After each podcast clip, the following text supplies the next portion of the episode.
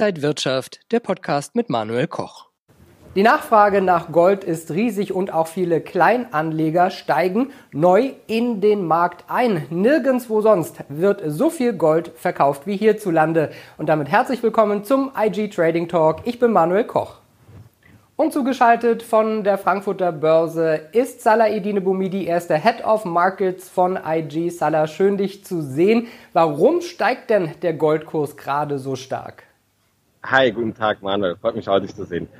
Ja, der Goldpreis hat viele Faktoren, warum er gerade oder eine Vielzahl von Faktoren treiben aktuell den Goldpreis. Zum einen, um einige zu nennen, die Ungewissheit am Markt ist immer noch da. Wir haben es selber gesagt, immer wieder das Gameplay, äh, dass der Coronavirus schnell wieder vom äh, Tisch ist, dass wir schnell einen Impfstoff haben. Dieses Gameplay, da tickt die Zeit. Das sehen wir auch an den Märkten. Und äh, das bringt nochmal die Unsicherheit, denn weder haben wir einen Impfstoff, weder äh, sinken die Infektionszahlen. Ganz im Gegenteil, wir sehen neue Rekordhöhen. Und das bringt natürlich Ängste, schürt Ängste in den Märkten, schürt Ängste bei den Marktteilnehmern und führt auch dazu, dass der sichere Hafen angesteuert wird.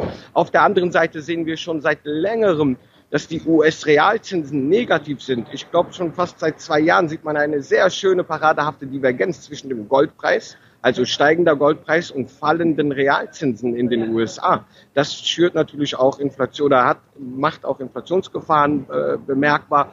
Wir sind zwar noch in einer sehr geringen Inflationsniveau äh, sozusagen, Korridor. Das kann sich aber schnell ändern. Rohstoffe haben in den letzten Zeit grundsätzlich stark hinzugewonnen. Dieser Monat letztendlich, Manuel, ist ein Rohstoffmonat. Silber, Gold, Palladium, einer der größten äh, Wertzuwächse haben diese äh, Edelmetalle letztendlich generiert und es zeigt, dass der Goldpreis durchaus und auch andere Edelmetalle hier durchaus weiterhin Potenzial haben. Der Goldpreis hat seinen Rekordhoch erreicht. Also wir sehen, die Nachfrage ist da. Zentralbanken kaufen auch äh, stetig Gold nach. Also wir sehen durchaus erhebliches Potenzial im Goldpreis weiterhin. Wie weit nach oben kann es denn für den Safe Haven noch gehen und lohnt es sich für Anleger jetzt noch einzusteigen? Ähm, Gold ist immer eine Beimischungssache, wo für mich der Zeitaspekt keine große Rolle spielt. Den sicheren Hafen, also es geht immer um die Verteilung, um die Asset Allocation und äh, Gold sollte durchaus immer wieder im äh, Portfolio dabei sein. Es hängt natürlich davon der Gewichtung, von der Risikopräferenz der Teilnehmer, Marktteilnehmer oder Anleger natürlich ab. Aber letztendlich ist es für mich gesagt nie zu spät, äh, Gold in seinem Depot zu haben. Und wie weit könnte es noch nach oben gehen? Wir haben das Rekordhoch erreicht. Das ist immer so schwierig, aus charttechnischer Sicht zu sagen, jetzt wo kann es hingehen, wenn wir schon das äh, Allzeithoch sozusagen erreicht haben. Aber ich kann mir durchaus vorstellen, wenn die Geschichte mit, die Corona-Geschichte nicht aus dem Weg kommt, wenn die US-Wahlen doch überraschende Ergebnisse zeigen, kann das durchaus bedeuten, dass der Goldpreis bei Weitem noch weiter in Richtung 2500 US-Dollar sogar gehen kann. Und wie viel Beimischung des Depots sollte denn Gold ausmachen? Ähm, die Beimischung, das ist wie gesagt, hatten wir gerade schon angesprochen, hängt immer natürlich von der Risikopräferenz ab. Aber man sollte schon durchaus in seinem Portfolio so seine ein bis fünf Prozent äh, Goldinvestment haben. Wenn man aber mehr, wenn man weniger Risiko eingeht, dann kann man durchaus schon bis zu ein, äh, ein Fünftel als Beimischung sehen. Aber das hängt natürlich immer, wie gesagt, von der Risikopräferenz ab und von der aktuellen Marktlage. Jetzt äh, sein ganzes Gewicht, wenn man jetzt ein Fünftel seines Portfolios, sage ich mal, äh, wirklich in Gold legen würde, dann ist es jetzt vielleicht nicht der Zeitpunkt, direkt das ganze Gewicht auf einmal zu kaufen, sondern da ein wenig so einen Cost-Average-Effekt zu generieren und dann in Häppchenweise schon mal äh, in, den, in, in Gold äh, sich engagieren.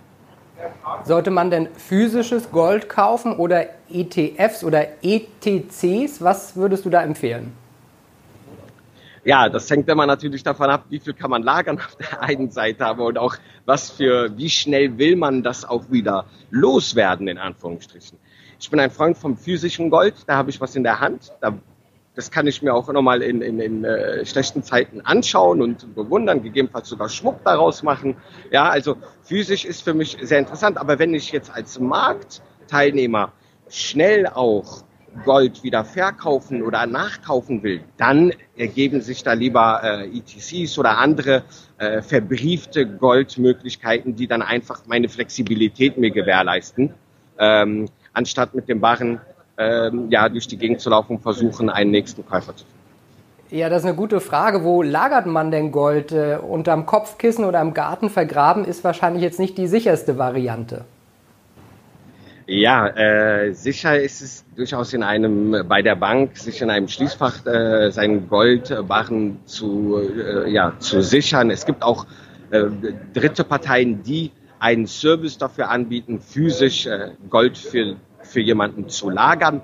Ich denke aber letztendlich, dass man das durchaus über seine Hausbank ab, abwickeln kann, denn ich bezweifle, dass wir hier jetzt äh, von Tonnen äh, Gold sprechen oder Kilo. Das ist äh, durchaus für den Privatanleger, wie wir jetzt auch, äh, sind diese geringen Mengen durchaus auch über die Hausbank in einem äh, Schließfach einfach absicher, absicherbar und das kostet, denke ich mal, auch nicht so viel. Salah, du hast ja schon viele Metalle jetzt genannt. Was ist für dich am interessantesten? Gold, Silber, Palladium? Ähm, was am interessantesten für mich gerade ist, aus der charttechnischen Sicht, ist, dass Silber durchaus ein erhöhtes Aufholpotenzial haben kann. Der Goldpreis hat natürlich hier äh, die, die, die Show vorgemacht und im Silberpreis sehe ich durchaus noch weiteres Potenzial. Das haben wir in den letzten Tagen auch gesehen und in diesem Monat bestperformende äh, ja, Assetklasse ist Silber und dann kommt schon Bitcoin mit fast 35 Prozent Rendite in einem Monat. Also wir sehen, das Aufholpotenzial im Silberpreis ist durchaus gegeben und könnte durchaus diesen Trend weiter fortsetzen. Das war Salah Edine Boumidi, Head of Markets bei IG. Salah, vielen, vielen Dank nach Frankfurt. Vielen Dank, Manuel. Schöne Grüße nach Berlin. Und liebe Zuschauer, das war der IG Trading Talk. Für mehr Informationen gehen Sie auch gerne auf die Webseite ig.com.